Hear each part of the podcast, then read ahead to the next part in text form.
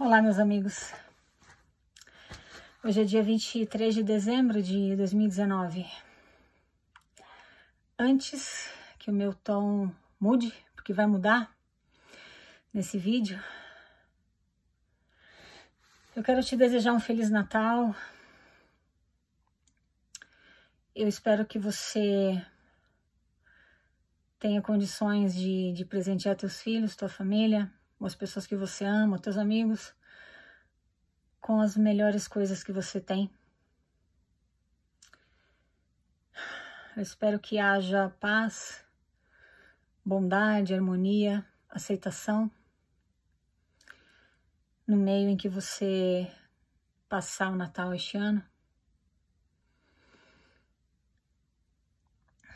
É, eu tô eu tô bastante, como é que eu posso dizer? Transtornada. Essa é a palavra certa. Eu, semana passada, né, eu trabalhei muito e eu não tive tempo quase de olhar Facebook, responder mensagens. Eu te peço desculpa por isso, né? Porque algumas pessoas, alguns queridos de vocês têm mandado mensagens no meu Messenger e eu não tô respondendo, mas. É além de problemas, né, na minha vida pessoal, como todos nós temos, eu trabalhei demais, então eu não tive tempo de ler uma reportagem que alguns amigos tinham postado na minha timeline. E ontem, no meu dia de folga, eu decidi parar para ler a reportagem inteira.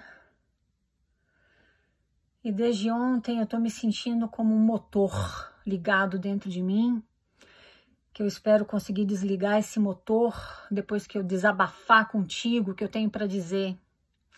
Então, desculpa se o meu tom não vai ser um tom festivo, né? Ai, Natal, ela tá falando desse jeito, né? Ai, que coisa, né? É, mas a vida, o mundo não para de girar pra gente comemorar. A vida real segue.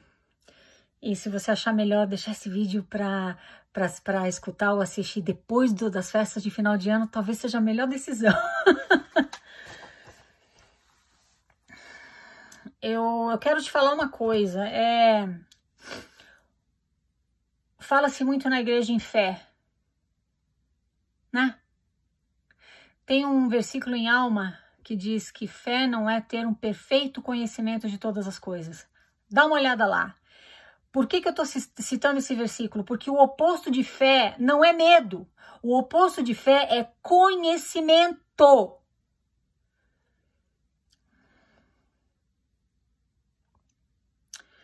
Eu tô extremamente irritada, então me desculpa. Não é com você, mas é com a igreja, tá? É... Existem situações na nossa vida em que tudo que nos resta é ter fé. Por exemplo, você sofre um acidente de automóvel. Só um exemplo, tá? Eu tô te dando. E os médicos dizem que você não vai mais andar, que você não, né, você não vai andar. Bom, você, você pode escolher ter fé de que você vai andar sem. E agora você foca nisso, e você se esforça, você faz aquela fisioterapia, e você acredita, e teus amigos te dão força, e você é cercado de amor e positividade. E você acaba batendo a, o diagnóstico do médico e você consegue andar. Isso é fé. Você não tem conhecimento, você não tem conhecimento para dizer eu vou andar. Não, isso é fé. Eu vou conseguir andar sim. Então, existem situações na nossa vida que, graças a Deus, a gente pode ter fé e conquistar. Agora, tem outras que você não deveria ter fé. Você deveria substituir a tua fé pelo teu conhecimento. Porque se você ficar só vivendo a tua vida baseada em fé, amigo, você vai ser a pessoa mais vulnerável e fácil do mundo de ser explorada, enganada e usada e abusada. Eu já fiz um vídeo aqui anteriormente em que eu falei para você que eu, que eu desejava para você, que o meu desejo maior para você era que você aprendesse a ler. Eu estava falando isso baseada num, num, livro que eu, que eu li, que inclusive tem um filme, né? Ah, como é que é o nome agora? Difer... Ah, eu esqueci, desculpa, eu esqueci o nome, né? Mas eu vou colocar o nome aí no livro, tá? Do livro. Eu vou olhar e vou colocar na descrição do vídeo, porque eu totalmente esqueci, mas é a história desse, de, de, desse escravo, na década de 50 ou 60, se eu não me engano. A escravidão já tinha acabado. A alforia já tinha dado, sido dada aos negros, porém alguns ou milhares deles escolheram escolheram continuar tendo fé ao invés de conhecimento. Eles escolheram não aprender a ler, porque convenceram eles de que eles não poderiam, de que eles não conseguiriam, de que eles nasceram para ser escravos. E eles continuaram trabalhando nos campos de algodão, vivendo das migalhas dos senhores, dos senhores feudais. Não sei se é feudal que chama, não, viu? E eles perderam de viver uma vida com liberdade, com dignidade e, e, e trabalhar para ganhar um salário porque eles não aprenderam a ler. Porque haviam convencido eles de que aquela era a vida que eles tinham que viver. Então eu vou repetir o que eu falei naquele vídeo para você e eu vou repetir agora porque a gente está chegando no final do ano e o que eu mais desejo para você em 2020 é que você aprenda a ler e pare de trabalhar nos campos de algodão vivendo de, das migalhas dos senhores fazendeiros porque o teu potencial é muito maior do que isso. Porque existe uma vida linda, enorme te esperando lá fora. Você tem um potencial que você não conhece e eles nunca vão te deixar conhecer, porque eles vão perder dinheiro se eles te deixarem conhecer o teu próprio potencial e valor como ser humano, como uma mente pensante. Além de desejar para você que você, entre aspas, aprenda a ler, o meu desejo para você para este ano de 2020, sabe qual é? Que você tenha muita fé naquelas coisas que, que naquelas coisas das quais você nunca vai poder ter conhecimento, como esse exemplo que eu te citei em relação a diagnósticos médicos. Mas eu desejo para você que você substitua a fé por conhecimento em todas aquelas situações em que o conhecimento vai trazer uma liberdade que a fé te rouba. De acordo com a reportagem do Washington Post, Washington Post não é um jornal que tem esmormo, revoltado, lá, aposta, não, a Washington Post é um, é, é um jornal de renome aqui nos Estados Unidos. E esse jornal só publicou essa matéria porque recebeu documentos tão palpáveis quanto essa folha de papel, documentos de mais de 70 páginas. Então, eles, eles publicaram essa reportagem. E o assunto da reportagem você vai conhecer agora. Você não vai precisar ter fé de que aconteceu ou não. Você vai conhecer, você vai ter o conhecimento de que isso aqui está acontecendo.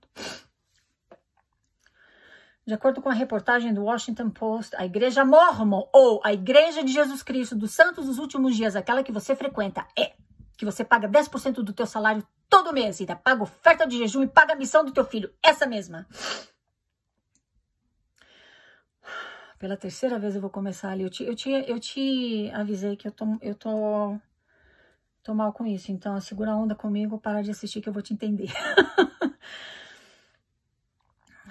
de acordo com a reportagem do The Washington Post, a Igreja Mormon engana membros da igreja sobre fundo de investimentos isento de impostos de 100 bilhões de dólares. O prestigioso jornal recebeu documentos da denúncia de um funcionário da Igreja de Jesus Cristo dos Santos dos Últimos Dias, registrada com a Receita Federal dos Estados Unidos. ah, alegando que a igreja desvia, desviou 100 bilhões de dólares acumulou, acumulou e desviou, tá?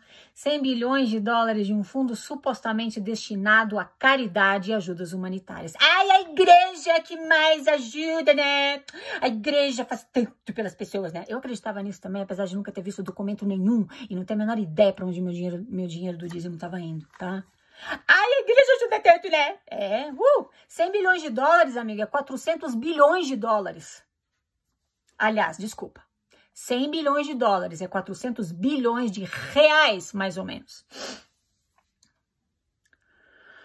Os documentos confidenciais entregues em 21 de, de novembro de 2019 demonstrar, demonstram que a igreja não apenas viola normas éticas, mas também leis federais norte-americanas, ao desviar fundos de contribuições religiosas e caridosas isentos de impostos para atividades com fins lucrativos. Se não deu para entender isso aqui, ai querido, eu não tô brava contigo, eu tô, eu tô muito louca com esses caras, porque enquanto eu tô lendo isso aqui, tanto agora quanto quando eu li a, a, reportagem, porque eu decidi ir no. Eu, eu vi reportagem da revista Veja também, mas eu queria ver a original do Washington Post porque eu sou chata com fontes. Sabe por que, eu sou chata com fontes antes de abrir a boca contra essa, contra essa corporação, barra seita, barra igreja, barra o que for que você quiser? Porque eu tô aqui no quintal dele. Se eu falar alguma coisa que não tem embasamento teórico, eu tô lascada, então eu vou na fonte. Então eu li a reportagem do Washington Post e aí eu imagino a cara do, do Nelson, eu, eu, imagino a cara do Oaks, eu imagino a cara do Irene, que não fizeram missão e que sobem naquela, naquele púlpito de conferência e fazem você se sentir a pior pessoa do mundo e continuam pedindo o teu dinheiro e tua, tua mão de obra gratuita, que nunca acaba. E aí meu sangue sobe pra minha cabeça, o que, que eu vou fazer? Se você não entendeu o que isso significa, eu vou te explicar. O governo dos Estados Unidos acredita que o dízimo que você paga é para ser usado, é para é pagar, presta atenção aqui, eu vou só simplificar para você, é para pagar as despesas que a igreja tem com água, luz, IPTU, né, outros impostos, e o que sobra desse dízimo, a igreja precisa usar em ajuda humanitária. Eles acumularam 100 bilhões de dólares depois de pagar todas as despesas da igreja a nível mundial. Eles acumularam ao longo de alguns anos 100 bilhões de dólares, ao invés de levar para ajuda humanitária, ao invés de te ajudar a pagar o teu aluguel, porque você já pagou o dízimo e agora faltou para o teu aluguel, ao invés de pagar a tua conta de luz, porque você pagou o dízimo e faltou para a tua conta de luz, ao invés de te ajudar, ou ajudar quaisquer pessoas que precisam, eles, eles seguraram esse dinheiro e investiram em negócios, querido. É só 100 bilhões de dólares. Ah, coisa é pouca, né? Bobagem, né?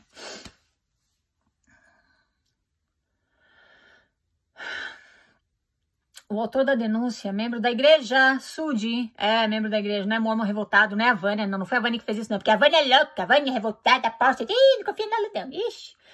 Uh, David Nielsen uh, trabalhava até setembro do último ano para a igreja como gerente sênior de investimentos em uma das organizações sem, fim lucra... fins... Desculpa, sem fins lucrativos da igreja como ramo de investimentos, Ensign Peak Advisors. E alega em sua denúncia que a igreja mente para seus membros sobre o uso de fundos de doações religiosas. Eu volto já na sequência.